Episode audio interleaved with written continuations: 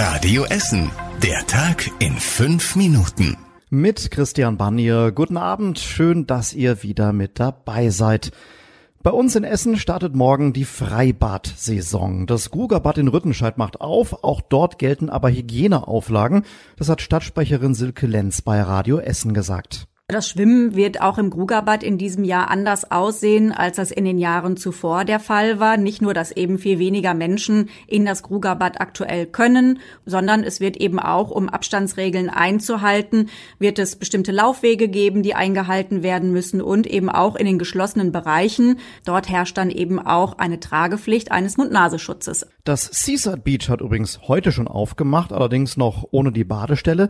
Die Freibäder in Kettwig, Dellwig und Freisenbruch auch wollen Ende des Monats öffnen. Der Revierpark Nienhausen folgt am 13. Juni. Das Freibad in Steele bleibt dieses Jahr geschlossen. Einige Clubbetreiber hier bei uns aus Essen treffen sich nächste Woche mit dem Oberbürgermeister. Clubs, Diskotheken und Veranstaltungsorte dürfen weiterhin nicht öffnen. Viele Betreiber wissen nicht, wie sie länger über die Runden kommen sollen. Deswegen wollen sie unter anderem mit Thomas Kufen und mit der Wirtschaftsförderung sprechen. Dabei sind zum Beispiel die Chefs vom Turok in der Innenstadt und dem Delta aus dem Westviertel. Von dem Treffen erhoffen sie sich, dass die Politik sie wahrnimmt und sie beim Land vertritt. Die Stadt Essen muss zwei Tantra-Massagesalons die Wiedereröffnung erlauben. Das Verwaltungsgericht Gelsenkirchen hat in einem Eilverfahren entschieden, dass die Schließung aufgrund der Corona-Schutzverordnung rechtswidrig ist. Die Stadt Essen hatte argumentiert, dass die Tantra-Massagen auch den Intimbereich der Kunden umfassen und unbekleidet durchgeführt werden. Die Betreiber verstehen ihre Arbeit dagegen als Wellnessmassagen. Die Richter haben ihnen auch Recht gegeben soweit, die Betriebsabläufe seien mit einem Bordell nicht zu vergleichen. Massagesalons dürfen durch die Corona-Lockerungen unter Hygieneauflagen wieder öffnen, Bordelle dagegen nicht.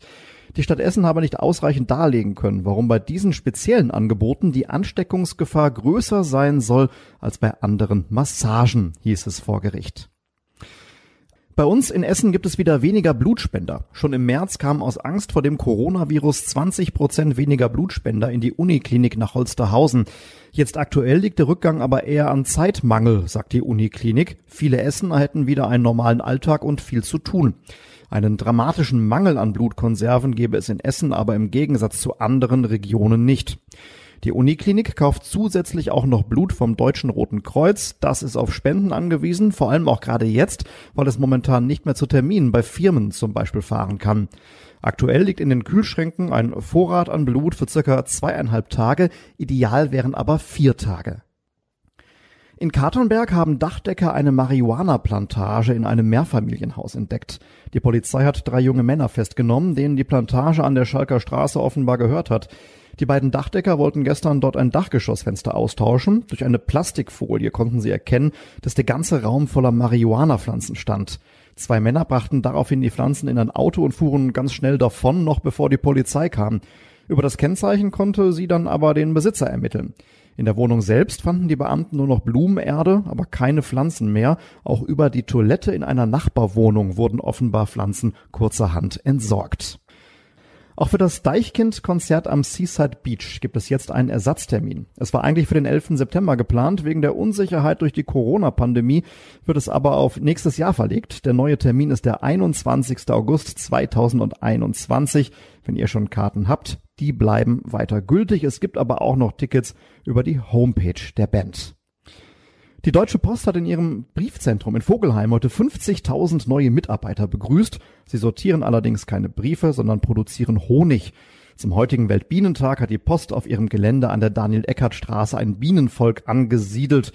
Die 50.000 Postbienen sind ab sofort in einem Umkreis von bis zu fünf Kilometern rund um das Briefzentrum unterwegs und kümmern sich um die Blüten in den Kleingärten, Gärten und Balkonen in der Nachbarschaft. Und das war überregional wichtig. In NRW sollen die Kitas deutlich früher für alle Kinder wieder geöffnet werden als bisher geplant. Laut Landesfamilienminister Stamp wird es schon ab dem 8. Juni wieder einen eingeschränkten Regelbetrieb geben, teils allerdings mit weniger Wochenstunden. Und zum Schluss der Blick aufs Wetter. Das Wetter ist heute Abend bei uns in Essen manchmal wolkig, manchmal sonnig. Morgen am Feiertag sind dann alle Wolken verschwunden und es wird richtig schön sonnig und warm mit Maxiwerten um 27 Grad.